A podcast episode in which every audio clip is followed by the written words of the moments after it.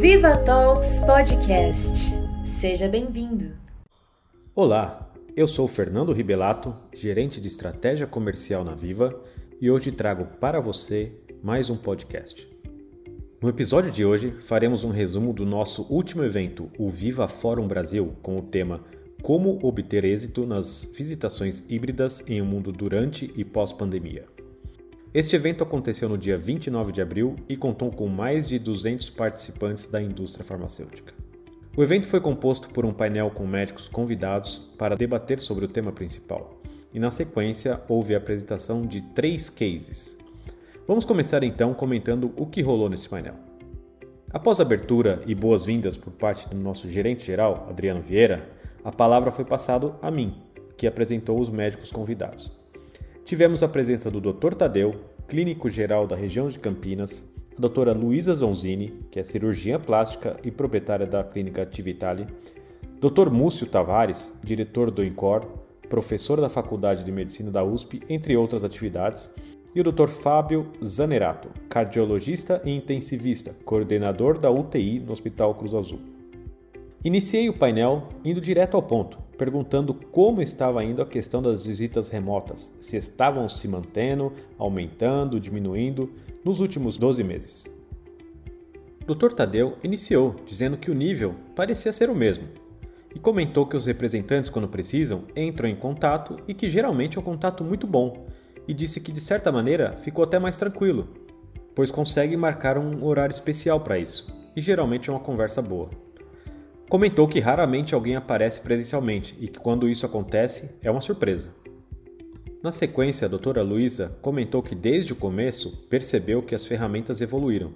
Os contatos têm se mantido, ela comentou, e que alguma coisa voltou ao presencial, mas esses contatos são combinados previamente de forma remota para que a conversa seja mais produtiva quando o presencial acontece. Ela também compra medicamentos para os procedimentos, então, no caso dela, não viu nenhuma dificuldade, ao contrário, percebe uma facilidade e otimização de tempos quando isso acontece de forma remota. Ela comentou que pode fazer fora do horário de atendimento, durante o deslocamento, por exemplo, e que tudo isso permite uma otimização do tempo. Comentou que tem sido também contatos muito produtivos. Dr. Múcio foi o próximo a responder e já começou dizendo que tem uma opinião talvez um pouco diferente. Comentou que no começo tinha uma maior disponibilidade, de ambos os lados, mas que esse tipo de contato cansou um pouco e houve de outros colegas que tem sido também mais difícil. Inclusive, ele mencionou que os contatos mais longos, mais demorados, são um problema para ele. Mas ele entende que é o que dá para fazer no momento, sem, porém sente muita falta do contato humano. Aqueles representantes que ele já conhece são mais bem-vindos, diferente dos que ele não conhece. O relacionamento anterior faz toda a diferença, ele concluiu. Na sequência, Dr. Fábio comentou que a realidade para ele é bastante diferente, pois atua numa UTI, mas mesmo assim sempre marcava alguns horários para conversar pessoalmente na recepção. No início da pandemia, comentou que houve um sumiço geral dos representantes. Comentou: perdemos o contato, mas depois isso foi retomando, por telefone, por WhatsApp, mas de forma muito mais espaçada. Sente que representantes também têm receio de ir até um ambiente hospitalar, o que é normal. Ele acredita que o melhor mesmo seja o híbrido. Talvez uma vez por mês, para manter contato, o presencial seria legal, comentou. E os outros contatos, de qualquer outra forma. Assim como o Dr. Múcio, Dr. Fábio também reforçou que o relacionamento anterior faz toda a diferença. Acredita que os raps que não têm relacionamento têm muito mais dificuldade de se aproximar durante esse momento. Resolvi então explorar mais um pouquinho essa questão do híbrido e perguntei em quais situações faz mais sentido para os doutores ter o remoto e quando que o presencial é o melhor. A doutora Luísa começou dizendo que tinha um exemplo prático que tinha acontecido naquele dia, onde ela teve uma reunião virtual com a equipe e com o representante para revisar os pedidos do ano passado e tiveram a oportunidade de fazer um planejamento estratégico, otimizando para o próximo ano alinhando quais produtos deveriam ter um espaço maior no consultório e já planejaram para a próxima semana um treinamento presencial para que o REP faça um treinamento desses produtos para a equipe. Ela comentou que antes também eles recebiam muitas coisas, muitos materiais de marketing. Hoje isso também diminuiu, panfletos, livros, etc., foram transformados em conteúdo digital e usam isso com os pacientes para que eles também aprendam sobre esses produtos. Isso foi muito positivo, ela destacou, novamente otimizando o tempo. Ela não vê isso voltando para o modelo anterior, onde se perdia muito tempo. Hoje, ela começa uma conversa no carro, termina com um vídeo no consultório e assim vai. Dr. Tadeu fez um contraponto aí, dizendo que para eles que são de uma especialidade mais clínica, entendem que sempre existirá um intermediário entre os médicos e a indústria. Eles têm que entender o momento e ter resiliência. Comentou que se um dia os reps voltarem, ok, receberemos com a maior boa vontade, mas se acharem que devem continuar por algum motivo de forma digital, também estarão prontos para seguir assim. Complementou dizendo que nós já nos adaptamos a tantas coisas, isso será algo natural. Se conseguirmos conciliar horários, acho que tanto faz, será um prazer, graças ao relacionamento de longa data. Continuei investigando o assunto e perguntei o que faria os doutores receberem uma segunda, terceira ou mais visitas do mesmo representante de forma virtual. Que tipo de abordagem e conteúdo chamaria atenção? Dr. Múcio iniciou dizendo que para os clínicos o fundamental é o relacionamento, a empatia, a educação, a polidez. E ele entende que no caso da doutora Luísa, o não presencial é até melhor, porque vai direto ao ponto e não se perde tempo, mas para ele é muito importante o relacionamento. Isso se faz com gestos, postura corporal, coisas que se perdem em vídeo. Ele concorda que o híbrido deve ser algo que vai ficar, o presencial, no entanto, não pode terminar. Na sequência, Dr. Fábio comentou que ainda não pensa no híbrido. Comentou que ainda estamos na pandemia e que uma reaproximação seria algo para o futuro. Para agora e para o futuro próximo, ainda seria o remoto. Seria inviável pensar em presencial com a UTI em 90% da taxa de ocupação. Então não dá para ficar recebendo pessoas por lá.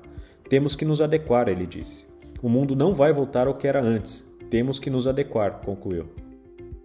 Em uma pergunta rápida, eu resolvi investigar qual seria a possibilidade dos médicos aceitarem uma visita remota de uma pessoa que eles nem conhecem. Se nunca aceitariam, talvez ou com certeza. Todos foram unânimes que talvez. Depende principalmente de qual é o laboratório. Se for alguém conhecido, não haveria problema. Doutora Luísa complementou dizendo que depende do approach. Ela deu um exemplo de alguém que mandou um WhatsApp, que mandou um material bastante objetivo que chamou a atenção dela. Acabou interessando e ela marcou uma reunião com essa pessoa. No final, foi super legal, ela comentou. Para ela, o primeiro contato é o que define se vai seguir ou não. Objetividade, comunicação e educação foram os fatores que ela destacou como sendo os primordiais. Trouxe então uma pergunta da audiência, vindo de Marcos Figueiredo, que questionou se os eventos digitais já estariam saturados. Dr. Múcio iniciou respondendo, dizendo que ninguém aguenta mais eventos virtuais. Deu um exemplo de um evento que deu super errado. Ele esperava um bom evento e, quando percebeu, haviam apenas quatro pessoas. Comentou que está difícil levar médico para o evento e cada vez mais ele acha que vai piorar. E brincou ao final dizendo que esse é o problema, mas ele não tem ideia do que fazer para melhorar. A doutora Luísa comentou na sequência que faz aulas online e acha que ainda tem muito espaço para isso. Na opinião dela, o fator determinante é o conteúdo. Se for algo realmente relevante, o médico vai se motivar e vai participar. Uma outra sugestão que ela deu é deixar o conteúdo disponível. Se puder rever por ter perdido, também faz toda a diferença. A doutora acredita que não teremos mais tempo para perder em trânsito, deslocamento e ficar parados em auditórios. Tem que ser algo rápido e prático. Eu comentei que nós da Viva também discutimos muito sobre esse assunto e acreditamos que mais uma vez o híbrido é algo que também deve funcionar nos eventos, pois muita gente gosta de ir pelo cafezinho, pelo networking, para esparecer a mente, e tem gente que chega, senta, assiste e vai embora. Para esse segundo grupo, talvez o online faça mais sentido, mas o primeiro grupo certamente vai querer que seja presencial. Tem espaço para ambos os públicos. Todos os doutores concordaram. Dr. Múcio complementou dizendo que metade dos eventos eles vão pelo conteúdo e metade pelo networking. A escolha dos palestrantes também é algo que deve se tomar muito cuidado. Ele comentou que tem visto ortopedista falar de câncer de próstata, por exemplo. Ter credibilidade no assunto é algo que precisa ser atentado. Temas importantes com palestrantes errados acabam em eventos fracassados, ele complementou. Destaquei o fato de que, mesmo com a dificuldade de se fazer bons eventos, o fórum naquele momento estava com mais de 200 pessoas online, o que nos deixava muito honrados.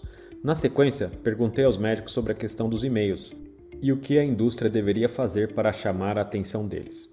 Dr. Tadeu disse que se o assunto chamar a atenção, ele abre. O representante tem que ter essa sensibilidade de saber qual assunto chama a atenção de cada perfil do médico, e disse que às vezes recebe muitos e-mails que não tem nada a ver com ele. Na sequência, Paulo Crepaldi, da audiência, pediu aos médicos para darem dois exemplos de coisas que não devem ser feitas em uma visita remota. Dr. Fábio rapidamente disse que ficar insistindo é muito ruim. Não é sempre que podemos. Dr. Múcio complementou dizendo que a pior coisa que o médico pode ouvir é: dá uma força para mim. Doutora Luísa comentou que ir despreparado para uma reunião é algo que acontece muito. E acaba na famosa frase: me dá uma força. Se preparar é algo fundamental. Os médicos sugeriram até perguntar para a secretária do médico como que este médico gosta de ser abordado, se é impaciente, se é objetivo, ou se é uma pessoa mais calma, paciente, que vai dar espaço para uma conversa mais longa.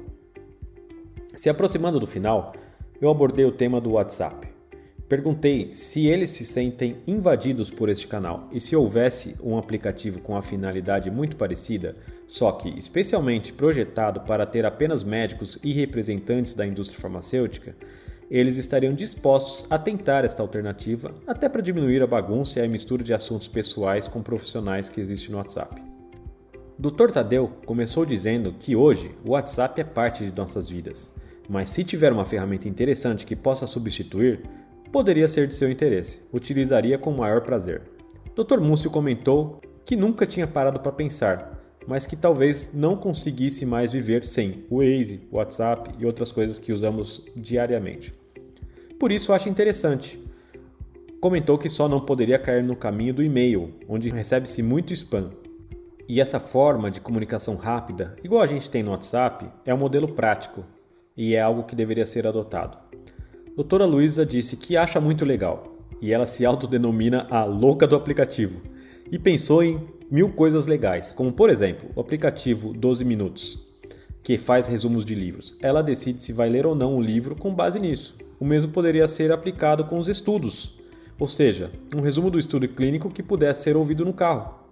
Então eu destaquei a questão da privacidade. Hoje digitamos, por exemplo, no WhatsApp pente para cachorro. E no outro dia, a primeira coisa que aparece no seu Instagram é o que? O pente para cachorro. Todos concordaram que a privacidade é algo muito importante na relação com a indústria e se demonstram preocupados com isso. Dr. Fábio concluiu dizendo que acha que, seguindo essas recomendações que todos os outros médicos já haviam dito, ele usaria. E comentou: tem que ser prático e diferenciado. Encerrando, pedi que os médicos mandassem uma mensagem final, um conselho para a indústria.